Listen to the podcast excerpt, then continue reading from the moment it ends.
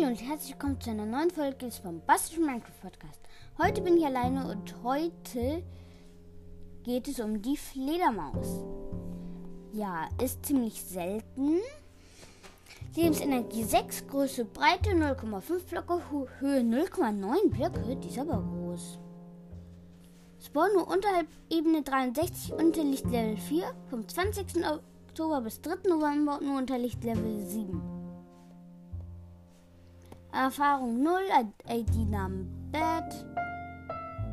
Geräusch kann ich nicht abspielen.